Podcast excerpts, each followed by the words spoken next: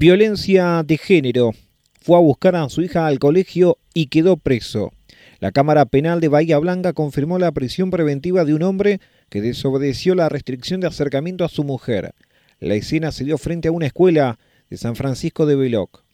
El hombre tenía restricción de acercamiento a 100 metros de su ex pareja, pero como San Francisco de Veloc es una localidad muy chica y la medida era de casi imposible cumplimiento, se fue a vivir a Tres Arroyos. Sin embargo, el 30 de junio volvió para ir a buscar a su hija a la escuela y se encontró con la ex.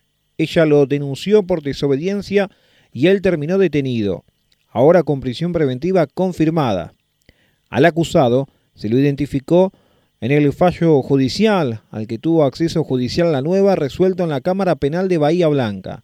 Los jueces no quisieron dar a conocer su identidad para preservar a la niña y a otro hijo de la pareja, teniendo en cuenta que viven en un pueblo de poco más de 500 habitantes. Los camaristas, de esa manera, ratificaron lo resuelto por la jueza de garantías de Tres Arroyos.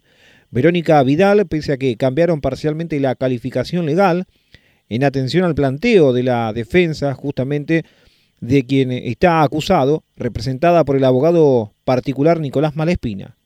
Al hombre le imputaron desobediencia pero no coacción.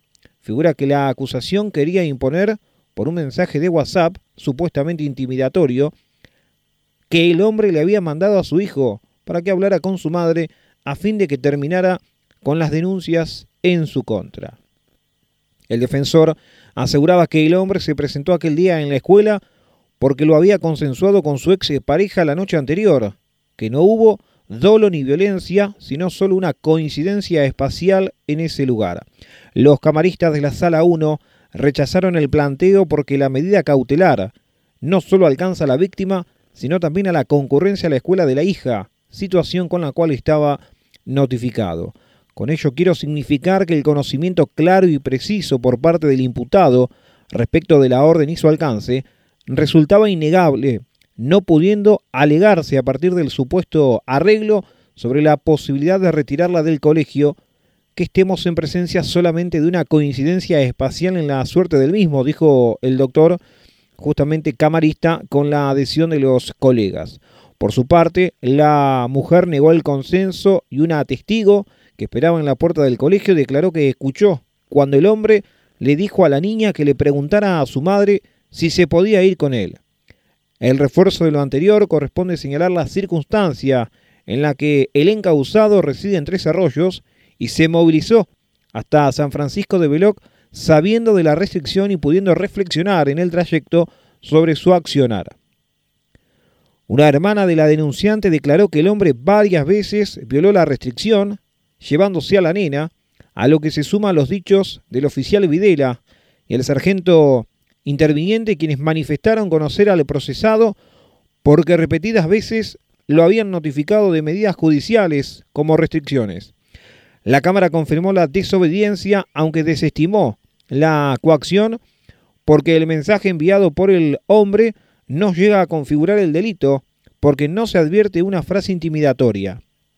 Sí decidió mantener en prisión preventiva al hombre al entender, como la jueza Vidal, que hay indicios claros que tratará de eludir la acción de la justicia o entorpecer la investigación. A partir de la valoración de las características de los hechos, se advierte que el hombre en reiteradas transgresiones a medidas dispuestas por la justicia que permiten presumir el peligro de fuga, como así también entorpecimiento probatorio objetivado a partir del mensaje enviado en ocasión de encontrarse detenido en la comisaría. El hombre, por otro lado, tiene antecedentes penales porque fue condenado en marzo del 2020 a seis meses de prisión. La Cámara Penal Bahiense también falló en otro caso de violencia de género entre desarrollos cometido en julio confirmando la preventiva por lesiones agravadas por el vínculo y por mediar violencia de género y amenazas. Para la defensa no había peligro de fuga ni entorpecimiento probatorio. Dijo que tiene domicilio fijo en la casa de su madre y trabajo estable como peón de albañil, pero los camaristas desestimaron el planteo. Se tuvo en cuenta la gravedad del hecho, ya que tomó del cuello y los cabellos a su ex la golpeó en la cabeza y la amenazó con la frase no vas a volver a caminar. Se recuerda que está siendo investigado en otra causa por lesiones y amenazas a su expareja y tiene una condena en suspenso dictada en el 2015 por lesionar a la misma mujer.